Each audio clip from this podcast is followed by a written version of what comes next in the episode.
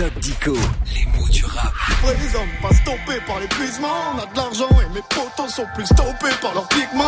Alors le doc, tout le monde dit poteau maintenant. Hein. Oui, alors que c'est un très vieux mot, hein, tu sais, Yasmina. Ah bon, il vient d'où? Bah, Et comme un pote, c'est quelqu'un sur qui on peut s'appuyer, bah, c'est drôle, ça vient du poteau E-A-U, oui, planté comme un pieu, le poteau qui soutient quelque chose. Et de là est né le pote, qui est une abréviation du mot poteau. Ah oui, et là, alors on remonte loin parce que en 1259, on a déjà la trace du poteau EAU, hein, assimilé à un ami qui vous soutient. Et puis en s'abrégeant, bah, c'est devenu familier. C'est dingue. Je suis un selfie tel photomaton. J'ai des amis flics et des automaton Ok le doc, aujourd'hui on écrit l'argot poteau P-O-T-O et non pas P-O-T-E-A-U. Non, effectivement, parce que sur l'abréviation pote, en oubliant le poteau, bah, on a remis un diminutif en O. Ouais. Bah, il faut dire aussi que le poteau EAU en argot, bah, c'était un chef de mafia. bon Bah, ce qui n'est pas du tout le sens de mon pote, mon poteau.